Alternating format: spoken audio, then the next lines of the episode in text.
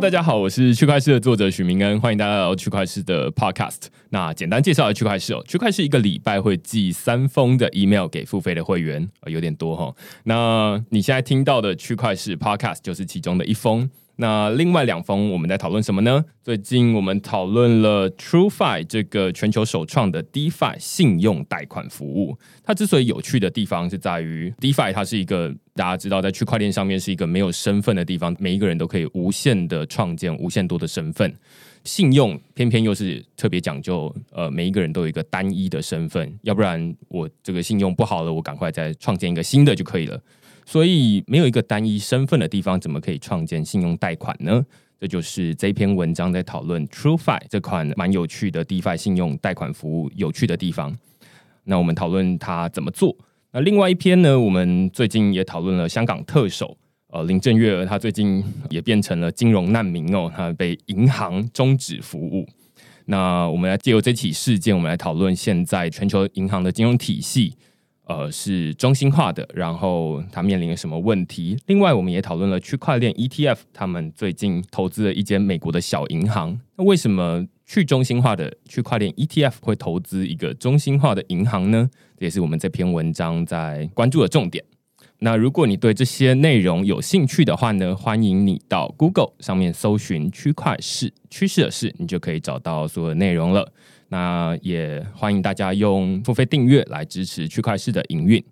那我们今天呢讨论的主题，可能也是蛮多人非常有兴趣的。就过去 Podcast 只要邀请到法律的专业，大家就是收听数从后台看起来就是非常的高，异常的高。大家都会对加密货币或区块链跟法律到底是怎么互动的，然后他们之间的界限在哪里，大家好像都特别有兴趣。所以，我们今天特别邀请到 KPMG 安侯法律事务所的两位律师来跟我们讨论这个主题。那我们就请 Arthur 跟 Kelvin 两位自我介绍。区块市各位听众朋友，大家好，我是安侯法律事务所钟点业律师，我叫 Kelvin。区块市的朋友，大家好，然后还有明恩，然后以及各位收听的朋友，大家好，我是那个安侯法律律师事务所的 Arthur。OK，Hi，那就是主要想要先问一下，就是。可能大家都有听过 KPMG 是个四大会计事务所，那比较少人听过 KPMG 法律事务所。要不要简单介绍一下 KPMG 法律事务所大概在做什么样的业务？基本上我们安好法律事务所其实相对还蛮年轻的，就是我们在二零一四年成立的。那当然，我们跟一般的法律事务所，呃，基本上从业务形态来讲，其实也蛮接近的。我们是一个综合型的法律事务所，好，不管就是传统的一些诉讼业务，或是一些并购啊、非讼业务，这都是我们经常涉及的领域。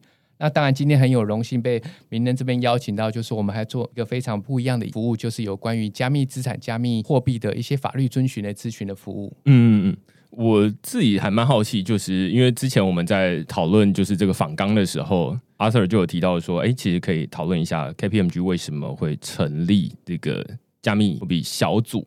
我不知道他怎么称称呼了，加密小组。我们有成立一个就是加密资产及代币经济服务小组。那这个是由我们的一位就是我们的治安的这个大家长 Jason 他成立。那他就是包含我们很多像 Kelvin 我们的合伙律师，然后还有一些。我们的会计师跟税务的这个会计师，大家一起来研究这个产业啦。那那个时候成立的时候是大概是可能我们在 ICO 之后，后来那个二零一八年，然后也就是开始在讨论有一些 STO 啊什么的。对。那后来我们在二零一九年的时候，就是成立这个组织，OK，然后就开始大家来研究这个。那希望是可以了解这个产业啦，然后让这个产业就是可以让它更这样的这个制度化。嗯。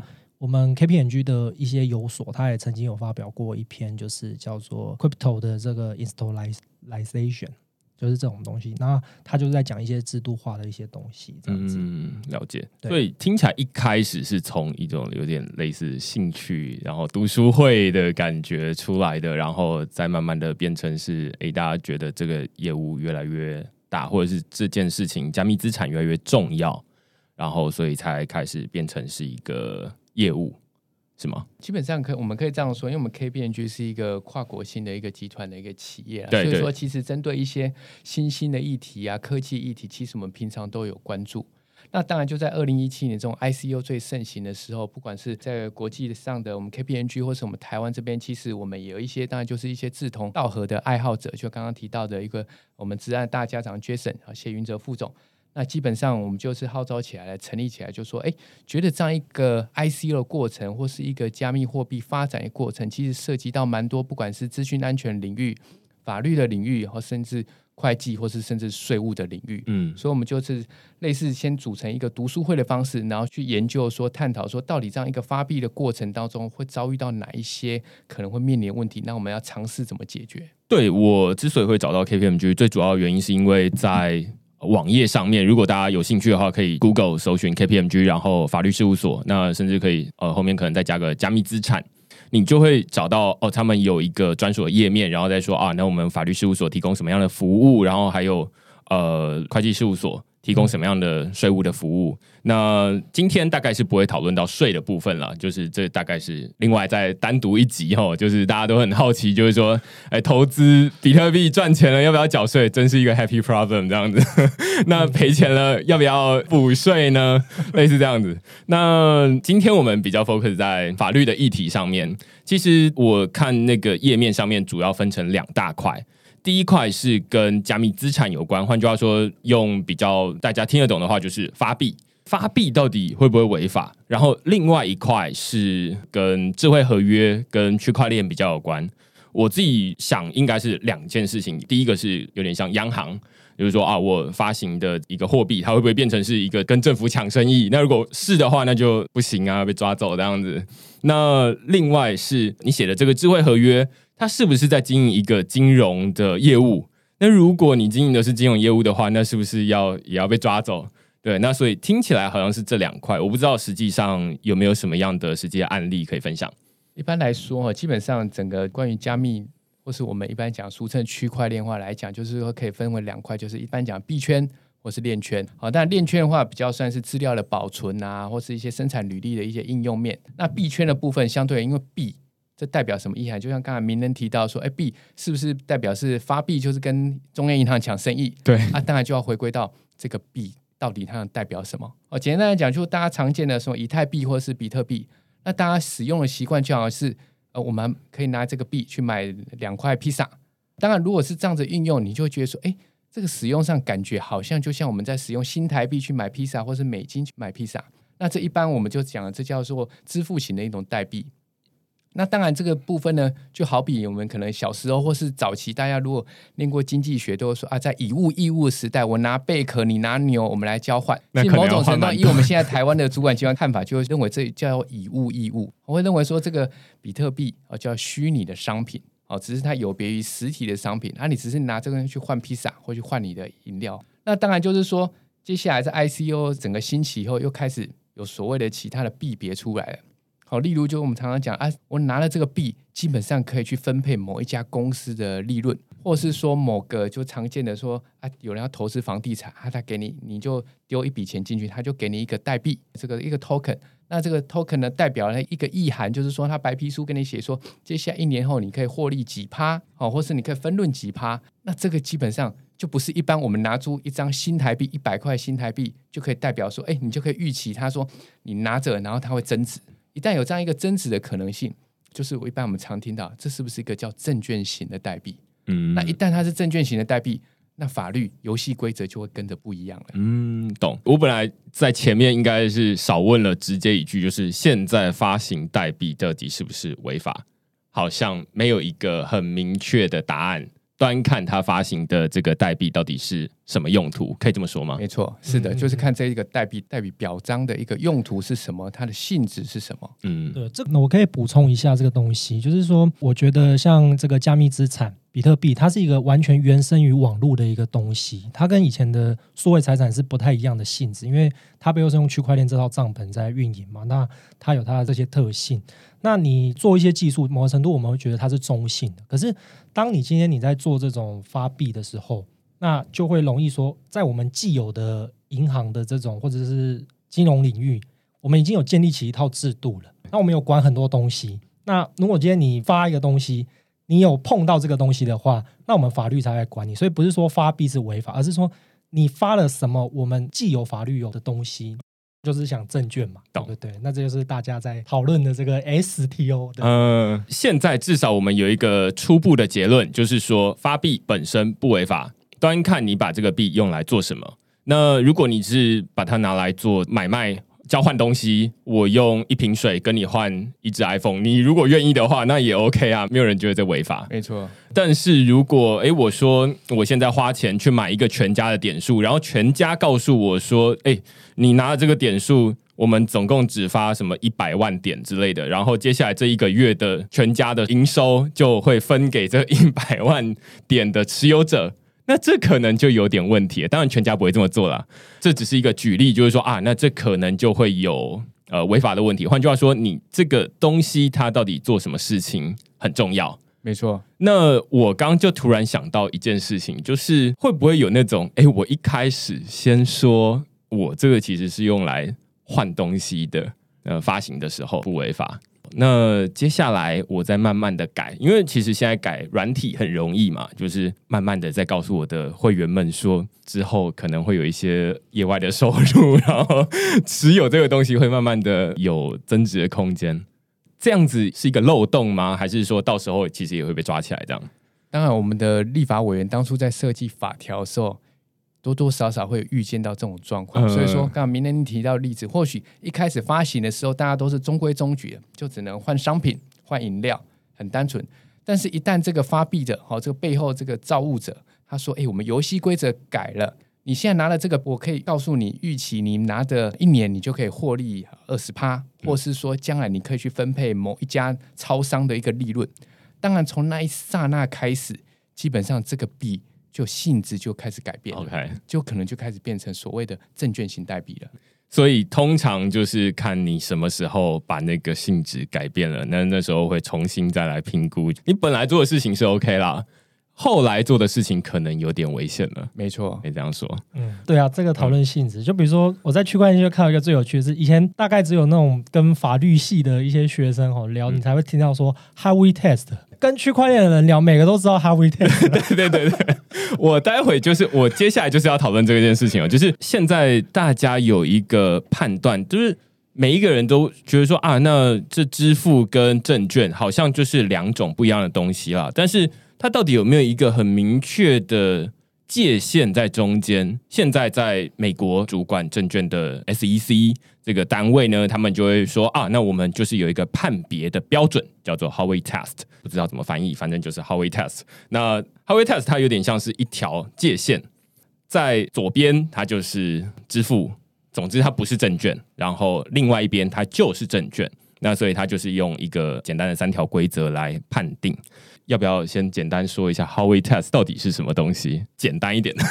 Howey Test 其实首先要跟各位听众朋友讲的是说，其实这个判断标准是源自于美国的法院的一个判例，但是它并不是一开始生出来就是来判断这个到底我们的虚拟通货到底哪一些是证券型代币，哪一些不是证券型代币。其实它是原本就寄存的一个东西。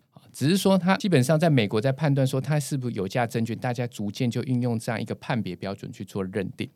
那其中其实刚刚明年有提到有一些要件，那其中最重要一个关键就是说，到底呢我拿了这个东西，拿了一个币，或是拿了一张文件或一张纸，啊到底是不是大家都预期它会有一个增值的可能性？嗯过去话说。就是等于是投投资的那意涵，然后你拿了以后，接下来你会期待说，哎，过了几天就会赚钱，或是有人呢就会多给你钱，因为你握有这一张纸。一旦有这样一个性质，基本上在美国的 Howey Test 就会认定你现在手握的这一张纸，或是这个代币、这个 token，某种程度上代表就是证券。然后会说这个增值来自于其他人的努力，是不是这样？没错，哎，就是非常市场的 真的这个哦，这表示明人有非常认真念这个 Howey Test。这这四个要件都很熟练的。对不对？然后反正就是正好有看到了，然后呃，我突然想起来哦，就是最近有人在币圈里面，他们为了要规避这个 Howey Test，就是说最近大家会开始流行一个叫做发行治理代币嘛。那治理代币现在大家发行出去之后，大家也都是会有价格的上涨下跌。我买进来之后，它可能不知道为什么明天就涨了。于是就有一些代币的发行方，他可能就是发行这个治理代币的人，他就说哦，我们其实不是要让大家可以躺着就可以赚钱哦，他们也要参与一些治理的投票，然后他们也要参与一些议案，就是我们有设计一些工作让他们做，那借此来规避说他们其实不是躺在那边，然后什么事情都没做，就是游手好闲的价格就会涨上去了。这个是一个漏洞吗？然后我听起来好像就是觉得哇，聪明哦，但是我不知道这是不是一个漏洞。哦，这个例子真的非常好。不过我要先跟听众朋友稍微再补充一下，就是说，刚刚讲 How E Test 其实是美国法的东西，是美国人在玩的。那当然，其实台湾在去年的金管会也颁布了一个新的标准啊，当然算是呢这个 How E Test 的扩充版或是台湾版。那其实，在台湾的所谓台湾版的 How E Test，它有在讲一件事情，就是说，到底呢，今天这个加密货币到底是不是一个证券型代币？首先，当然是不是用到分散式账本的技术。然后它有没有流通性？然后接下来的其他的看法，基本上就很像美国版的这个 Howey Test，就说到底有没有一个增值的一个可能性？那当然，明人你提到这个例子，其实我可以先用一个简单的道理，就是说呢，就像我们的股票，我们股票也是有投票权的。每年股东会开的时候，你也要去投票。当然你可以不出席，但是你也就是有那个投票权。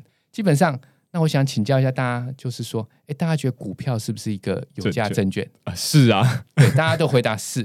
所以说呢，基本上你就会发现这个议题，哎，你好像又闪掉这个 How E Test 台湾版的定义认定吗？好像是没有哈。没错，就开始问题来了。可以理解，可以理解。再加上我们的主管机关哈，不管是行政机关或是这种法官、检察官，他们在看一个东西的时候，在我们法律的训练里面，他绝对不会只是看一个简单的游戏规则。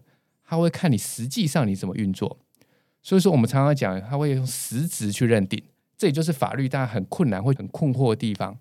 所以说呢，透过实质认定，搞不好他会认为说，哎，虽然你有去参与这样一个运作，你有去做一些工作，但是呢，好像这个获利的成果，好像也是仰赖某一特定人去操作的结果。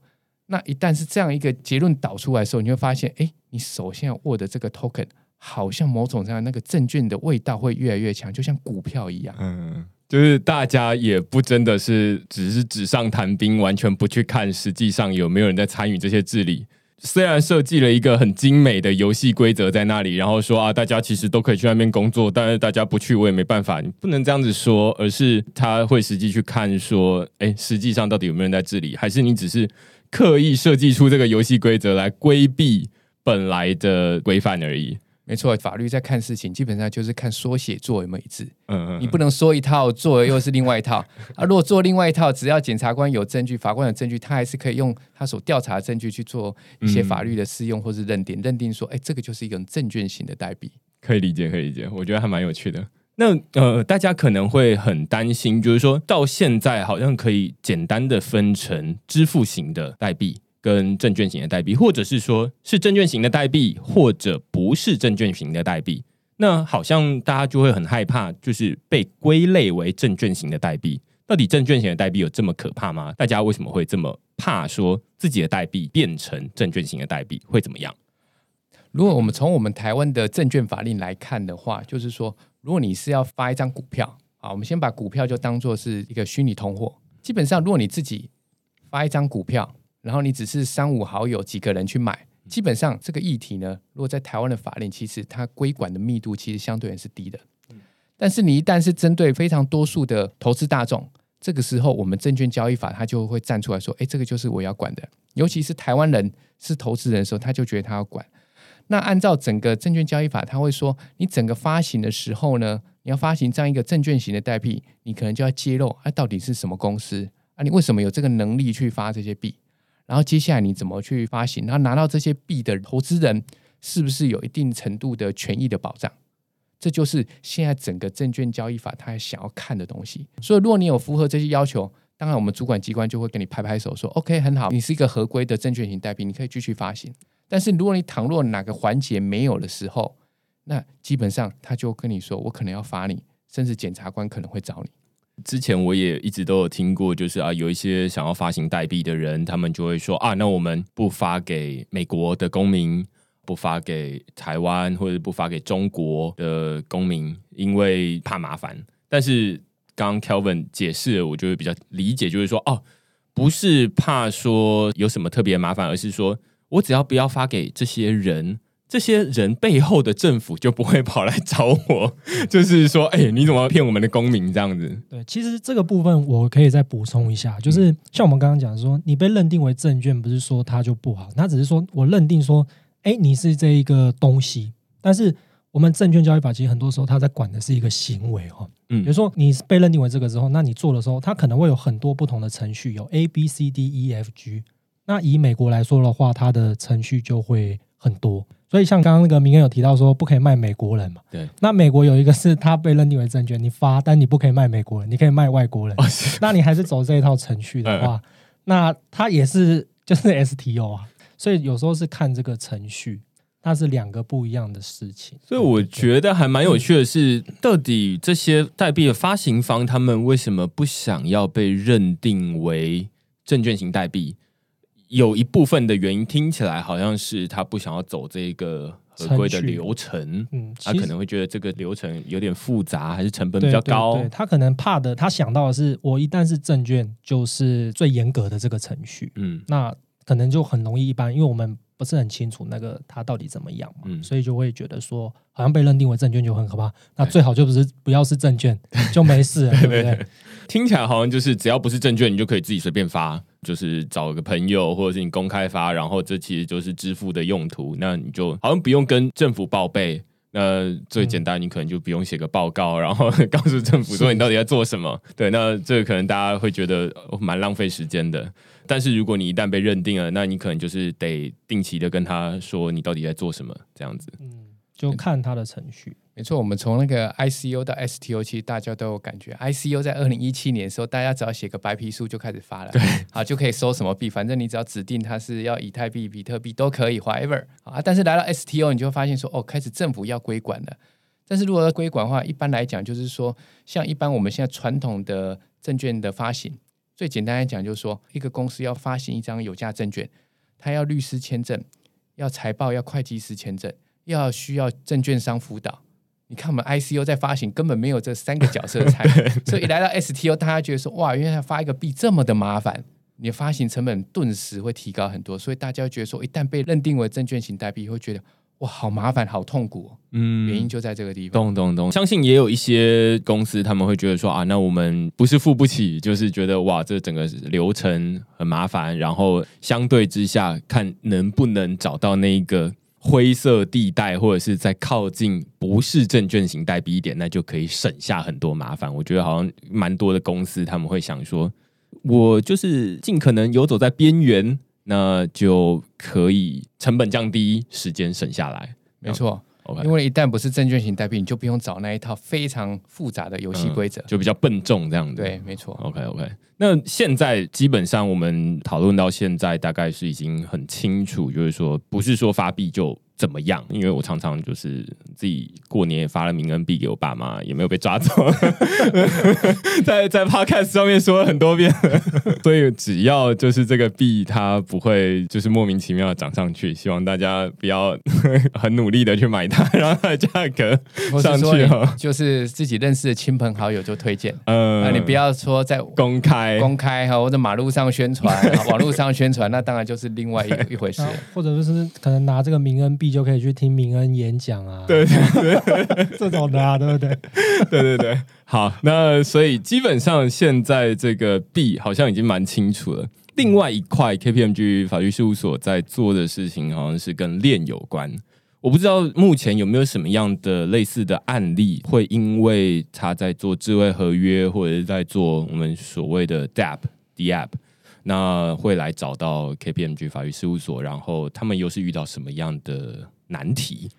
当然，简单整体来说，哈，就是币圈的问题跟链圈的问题，基本来讲，从法律的观点，基本上链圈的问题相对会少很多。因为币圈就像我们刚刚讨论的，其实涉及的就是证券交易法。那其实那个我们在上课的时候，那个证券交易法令真叫多如牛毛。啊，另外一块叫金融法令，大家都知道，银行叫做被高度监理的行业，所以说一旦涉及到它金融支付领域，它的法令也是多如牛毛，所以说它，基本上大家会觉得要遵循这些规定会非常的痛苦。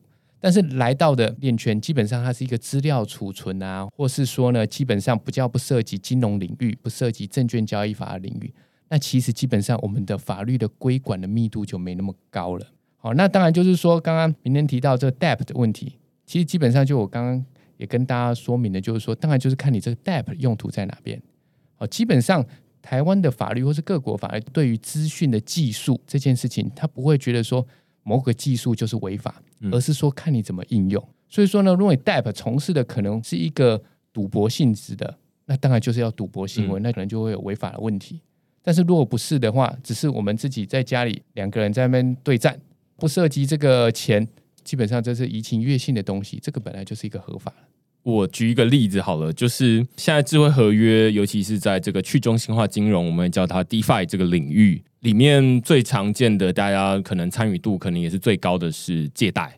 就是我把一些币抵押在里面，然后就是有点像是存在这里面，例如说 USDT 稳定币或 USDC 稳定币，那存进去之后，它就会有一个回报率。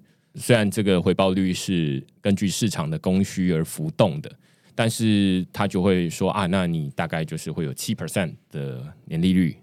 那理论上我们会觉得说，哎，像这种借贷，其实我会说，储蓄的本质其实就是借贷嘛，就是你把钱交给银行，然后银行帮你拿去借贷，然后他拿到一些利息之后，他再拨一点给你，然后大概是一 percent 左右。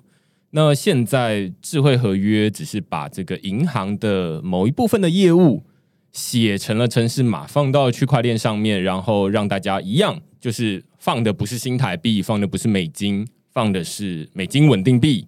它同样可以给你带来利息，会不会觉得这个智慧合约有点像是区块链上的银行的感觉？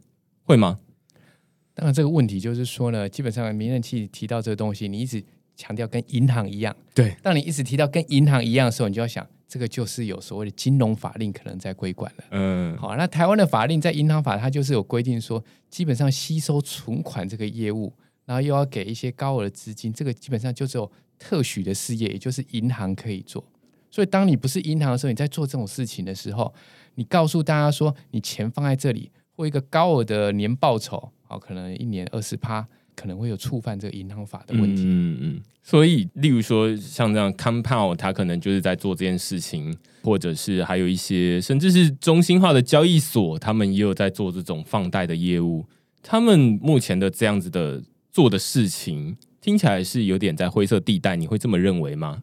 一般如果我们讲借贷来讲，其实任何人都可以借钱给其他人你的亲朋好友啊。当然，如果你涉及的利率很高，所以就一般俗称的高利贷。嗯，所以说，当然这一边有一些些灰色地带，我觉得是有的。好，当然就是说，如果你是以吸收存款为名，然后又要给高额的利息，基本上你就自居跟银行一样，很有可能你就会是被银行法所规管的一个对象。我自己知道的是，就是同一件事情，不同的律师会有不同的见解，请说。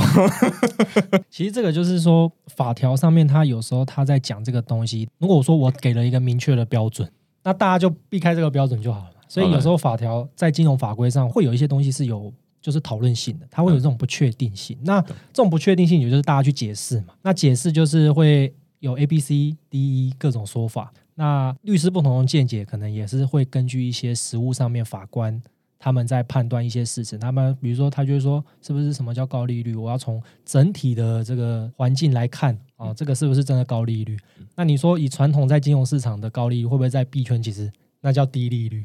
所以说，就是这种东西，就是变成说要去解释。我们律师就是会去看这个法条的条文，然后去根据它的要件，然后我们再去。看一些实物的解释去讨论，这样了解。自从我去法官学院上完课之后，我们的 podcast 听众多了蛮多法官。你要不要趁机跟他们科普一下？就是说这个其实没什么问题，或者是这个你可能要注意一下啊。基本上，当然，如果刚刚讲这种吸收资金、这种危害银行法，那目前现在司法实务在讨论，就是说到底吸收的是什么钱？哦，是比特币、以太币，还是新台币、美金这些国家的法定货币？好，当然，如果一旦是国家的法定货币，基本上会比较是银行法所规管的对象。啊，至于刚好提到说，为什么律师有一些不同的见解？但是呢，今天如果你吸收的是比特币，或是我今天吸收的是名人币，好了，我也想要拉拉看，那这样是不是就构成了？这个时候，法院或法官的看法就会比较不一样。嗯，为什么？因为我们当初立法院在设定这个银行法的时候，说实话。还没有所谓的这些币，所以他可能都没有预想到说，原来二十年过后有这些资金。哦，原来这些币是应该是我当初立法所要规管的对象，嗯这个就会成为一个争执讨论的点了。了解了解，我觉得这还蛮有趣的，因为现在很多人会这么说啦，就是他会说，现在 DeFi 的金融应用，它其实某种程度是模仿现在的传统金融。现在传统金融本来一开始有抵押借款，然后后来发展出信用借款。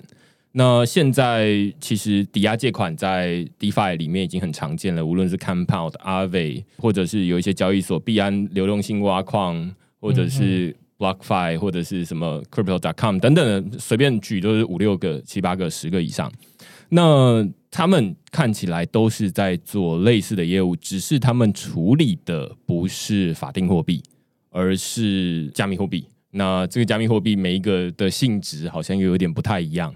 那发币到底有没有违法？前面已经讨论过了。现在讨论的是说，哎，那我们怎么处理这个币的这个业务？这个金融业务有没有可能有问题？现在看起来就是哦，那现在又有人开始跳出来做信用贷款了。那这可能就越来越像银行的样子，就是他会说啊，那我把钱放进去，他就是有这种有点像存款者的人，那我就把钱放进去，那我放进去的是美金稳定币。美金稳定币其实我也觉得它有点不知道到底算不算是加密货币的一种，它只是用一种新的技术发行的美金，然后他们号称这就是都是一比一。那接下来它有两种走法，一种是说，那我智慧合约，我自动的帮你把这些你存进来的美金稳定币放到抵押借款的服务里面去，例如说 Compound、Aave 这些地方去赚到这些利息。但是当有人来申请信用借款的时候，他就可以开始评估，他就进入了他们独有的这个 TrueFi 的这个信用评估的程序，说：哎，我们觉得这个人会不会还钱？如果这个人我们觉得会还钱的话，那我们同意借款给他；那如果觉得他不会还钱的话，那我们就拒绝放款给他。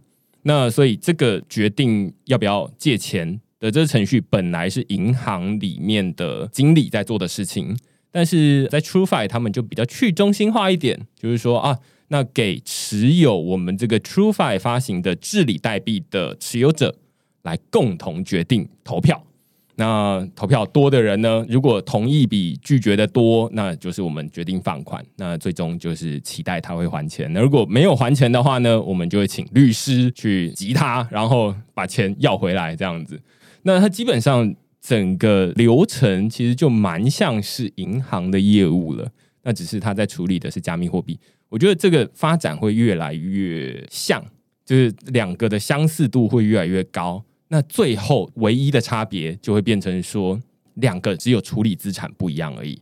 那其他的功能，甚至我们说 DeFi 它其实又更自动化一点。那这个会不会越来越？像是政府金融法规在规范的一个金融业务，呃，明天讲其实没有错。其实以我现在的职业经验里面，其实我看到币圈蛮多的一些交易活动，其实跟我们自己在看一些传统的证券型啊、资本市场的游戏规则或是呢玩法，也真的是还蛮接近。只是说它运用新的科技，有不一样的一些创意出来。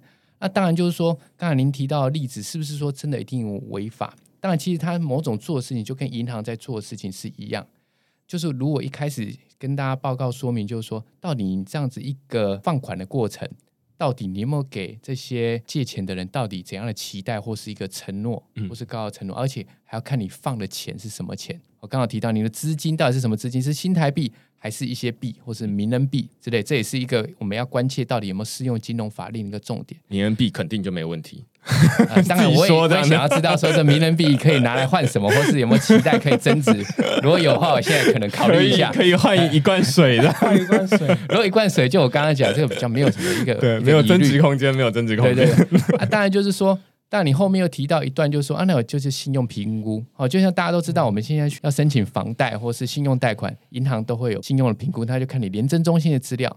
但，廉政中心这一段，或是说呢，现在透过着这个治理代币的一个机制，好，大家决定要不要放款给这个所谓的小白好了，或是说是我们既有的一些代币的持有者。那当然，这样一个评估的动作，基本上我们的金融法令的规管密度就没那么高。但重点是，一旦你决定要放款，你对这一些借钱的人到底你给他什么样的承诺，或是你打什么样的广告，这样一个行为才是我们现在金融法令它所要关切的一个重点。就其实你这个问题很有趣，就是我们传统的金融，就是我很喜欢用两个世界来看它，就是我们传统的金融为什么要管？因为金融会涉及到很多的这个国家的政策，还有包含就是一些个人财产啊，一些社会的一些意义。那我们怎么建立起这一套信任制度？在传统是透过法律跟人嘛，去建立起一套信任制度。所以银行被很严格的规管，因为你的钱放在那边啊。但币的世界它是怎么样？它是从比特币出来，在 ICO，然后大家讨论 STO，然后到现在讨论 DeFi。那这个币的世界，他们玩的是什么？它是跟法币有关嘛？如果假设没关的话，那我们是不是可以去讨论说这一部分是要怎么管，或者是说它跟以前的关系是什么？所以就会有两派意见嘛。有一派意见就是说拿以前的来讨论有没有能用，那还有一派会觉得它不一样，所以他定一些新的一些制度。那有一些国家，比如说日本或者是泰国，他们就会对这个有一些规范。对啊，那像日本就还给这种支付型的代币还给他一个定义，就各个国家不一样，所以我觉得这是一个。还蛮值得讨论的问题了，懂对对，但是就变说，在不清楚的情况下，就会有两派意见。那当然，一般来说，可能大家还是会用传统的制度去思考这件事情。嗯嗯嗯，我觉得我们现在的新台币，或者是这些传统的金融管理规范，或者是金融的活动。它其实已经存在好一段时间了啦。然后我们从现在二零二零年十二月的时候往回看，当然就会觉得说，哇，那它已经相对完整，因为中间可能出过很多的问题，然后再修修补补，把这整件事情补的看起来比较完整一点。那但是现在，就像 Arthur 刚讲的，就是说，现在它一开始是从比特币出来，那美国现在也觉得说，比特币它不是一个什么证券。它就是一个支付的工具而已，那或者是一个普通的资产，跟你的那个手机里面的手游的道具差不多，但是又有点不太一样，因为 手游背后有那个东西，就是有一个中心的公司可能在控制。对，所以这个看起来就是说，它先从这个东西出来，然后接下来又慢慢的发展出稳定币，然后又发展出有很多名恩币这种奇奇怪怪的东西出来，那。它的性质好像又慢慢的又要跟这种法定货币有点像，那它就变成说，一开始当然我们都同意，就是说啊，比特币就可以不用理它，那以太币可能也觉得不用理它，那但是接下来冒出来这些奇奇怪怪的币之后，哎，是不是可以适用它？它是它一回事，那你现在又是另外一种币，你有不同的用途，那我们可能就会有不同的管理规范。只是我觉得这个就从管理者的角度来看，就觉得很有趣，就是说。那它就变成一个头两个大。我每天现在全球有五六七八千种的加密货币，我难道是要每一个都去看？就是说你这个币到底是什么用途，然后你用在什么地方吗？然后接下来就是说，好，那以前做这种金融服务的公司，我们都有发给他一个牌照，只有持有这个金融牌照的人，他才能够提供大众金融服务。但是现在写智慧合约的人。他们可能也在做类似的事情。那未来我不知道这个会不会需要一个牌照，然后这个牌照又要发给谁？这对于管理者来说，他可能就是变成很麻烦了。听起来是这样，智能合约要被签证那种感觉。对对对对。其实哈，这个问题，明天提到这个问题，其实某种程度上就是现在也常常在讲金融创新啊，你要怎么监理的问题。嗯。大家都从金融创新者的角度会觉得说，我们金融法律规管密度太高，我需要一个空间让我去喘那一口气，而且你要让我跑跑看才知道，而不要一开始就帮我冠上这么大的帽子，然后告诉我要什么复杂游戏规则要去配合。好，这就是为什么现在很多金融创新领域会或者主管机关会鼓励说，你先进去沙盒试看看，这是监理沙盒的概念，就是说可以让我先去跑跑看，到底有什么法令需要冲撞。先让我去免除一些法律的规定的一些配合的事项，让我先去跑跑看，然后我们再来观察说到底要怎么规管。现在其实普遍蛮多的国家都是用这样的方式去做处理，这样子立法者或是说主管机关才知道说将来针对这样一个事项，到底是不是说要不要给一张牌照，然后是不是可以免去逐币认定。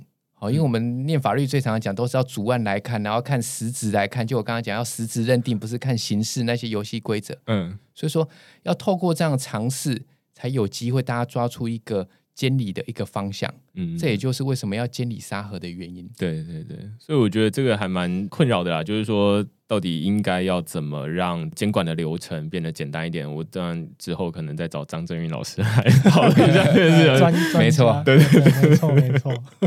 对，因为我最近才刚在脸书里面发了一个文啦，就是说我想办法把它简化一点。就是说我讨论以前大家在经营这个电视节目或者是广播节目的时候，你大概需要一个广电的执照，你才能对外的公开的讲这件事情。那但是现在大家有了脸书，有了社群媒体之后，有了 YouTube 之后，其实现在的很多热门的 YouTuber，例如说九 Man 好了，或者是阿迪，他的 follower 可能看他影片的人，可能远高于某一些什么大爱电视台的观众。其实他们也都没有执照。那换句话说，这其实是一个从传统的媒体到网络媒体。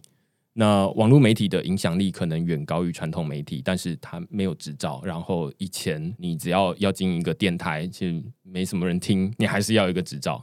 那套用到金融领域，我觉得现在好像也在发生这样的变化，就是说现在在做银行的人，他们当然就是每个人都要有一个金融执照，但是现在在写这些 DeFi 应用的人，写智慧合约的人，他们就是都是工程师，就是他们大概也没有什么执照，但是他们也不可能去。申请成为一个银行，然后呢，就是倾家荡产都没有办法申请到这个牌照。那会不会也是类似这样的模式？因为我们常常会说，区块链它是第二次的网络革命。那它处理的不是像是网际网络这样的资讯，而是处理的是这样的资产。Facebook 的创办人 Mark Zuckerberg 他也会说啊，我们是要让转钱转账。让它变得像传图片一样简单，这其实在说的是同一件事情。那所以我不知道这个监管会不会从一个比较严格的监管，一直到比较松散的一个监管，因为未必是根据影响力。因为就像社群的创作者，他其实影响力不亚于这个电视台。那未来 DeFi 的影响力可能也不亚于传统的金融机构，但是他们可能是没有金融牌照的。当然，明天你这个例子，其实说实话，这个是现在所有各国。主管机关包含央行都是很头痛的议题，就像我们央行针对到底要不要发数字货币这件事情，他一直告诉我们说，我已经都在研究，但是我也想要看看大家是怎么来看这件事情的。所以说，这个币的发行到底会对于金融的稳定影响多大？然后要赋予多高的一个规管密度或监理的强度，这件事情其实大家都在摸索的。那对于主管机关来讲，他会觉得说，今天到底发币，他到底要管？他想要问的一件事情，或想要他担心的一件事，就是说，他到底这样发行会不会有诈骗？因为一旦有诈骗的时候，导致的就是社会的不安定、金融秩序的混乱，这个就是大家不乐见的。所以说，到底这一些是不是要特许，或是说？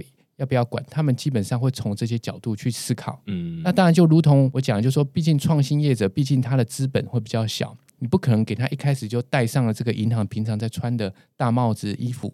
所以这个时候，只能说大家是不是有机会在一个沙盒的环境里面去尝试看看，也让主管机关甚至让业者知道说，到底这样子。运作下来以后，对我们的整个金融秩序有什么冲击？嗯，这样才能理出一个规管的方向。其实我觉得这个是一个很有趣的问题，就是比如说像我们现在在讲币，可是其实金融科技它就是这个样子。你其实看这种模式，就是传统是建立在就是很严格啊，然后可能很不方便，可是可能因此这样它搞不好很安全。但是如果你要很方便的话，你少了一些步骤。那会不会也会造成一些问题？说讲之前的例子，比如说像中国大陆那边 P to P 借贷，很多就倒闭。那这个就是主管机关很在意的事情嘛，就是他们是站在稳定的角度。可是创新的话，我们又希望方便啊，因为你可能会觉得传统的有一些服务就不好用啊。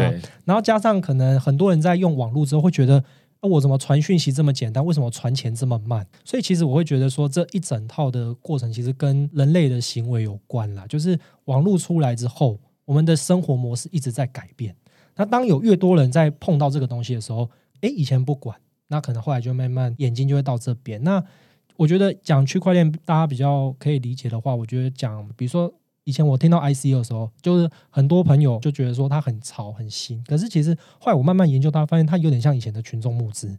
那其实群众募资只是它是网络平台，但是 ICO 是币的一种形式。但是其实你会发现它是长这样子，所以慢慢。诶，群众募资它有一套它的模式，那或者说我们在其他金融科技领域也有。那你说 DeFi 未来会不会庞大？那要怎么管？其实主管机关我觉得也不清楚啦。因为如果它都在城市码上的话，要怎么弄？所以会有人喊什么 re take 嘛？对对。但是这个东西要怎么弄？怎么开始？或者说合约或什么这些？那有没有人去看这些？那这个是一个问号。对。但是这个是可以讨论，或者是说我们去讨论说怎么做。所以像我们刚刚讲的一样，会有这个沙盒的一个概念，就是大家去哎在这边了解、去认识。我觉得今天这个尾巴已经远远超过，就是 我们三个人能够处理的，应该要找那个金管会坐在旁边，然后就是问张真宇老师怎么看哦。但是我觉得这还是绝大多数人的问题啊，就是说啊，那我发币会不会违法？然后我用智慧合约经营这些业务会不会违法？还是我需要怎么做才不会违法？那律师可以告诉你说，他觉得怎么样可能比较好一点，比较安全一点。但是我们最终要调整的，因为这看起来是一个体制架构的问题，它有个历史的共业。那所以比较多真正要有点像是釜底抽薪，可能还是得从张振宇老师的监管理论的创新出发，会比较务实一点这样子。那这边我们能做的大概就是说啊，那按照现在的规范底下，你会不会有问题？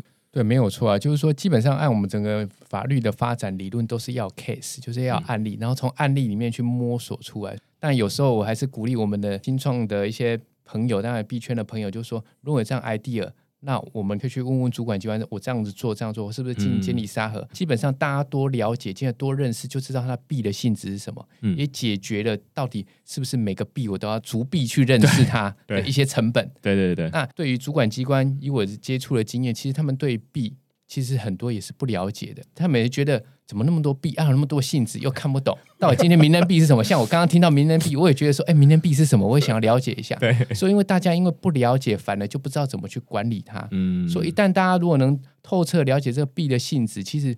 会逐渐的摸索出一个游戏规则出来。嗯，我觉得也是，就是现在之所以看起来混乱，是因为彼此之间不是很了解我在玩什么，他在管什么这样子。那于是就会觉得说啊，我不小心就踩到你的线，你不小心就踩到我的线这样子。嗯，对啊，好啊。那今天非常感谢两位律师，就是 Arthur 跟 Kelvin 来跟我们讨论，就是发币是不是违法，然后跟你写智慧合约，然后提供这种金融服务是不是违法。结论大概是，请去找 KPMG 还是要逐币认逐币来讨 论？对对对，然后逐合约来看看你到底有没有什么问题啊？对，虽然听起来有点累的，就是不知道刚刚这四五十分钟大家听完，我相信不是一个很糟糕的结论，而是说，好，那至少知道说现况是，好像你只能 case by case 来看。而不是说你有一个很明确的 guideline，就是说你只要符合这两个条件，你就可以被豁免了。所以我帮大家问了这两个问题，我希望也对大家有所帮助啦。那如果你对今天的内容觉得不错的话，也欢迎你到 Apple Podcast 底下给我们留言或评分。那就下个礼拜再见喽，拜拜。thank you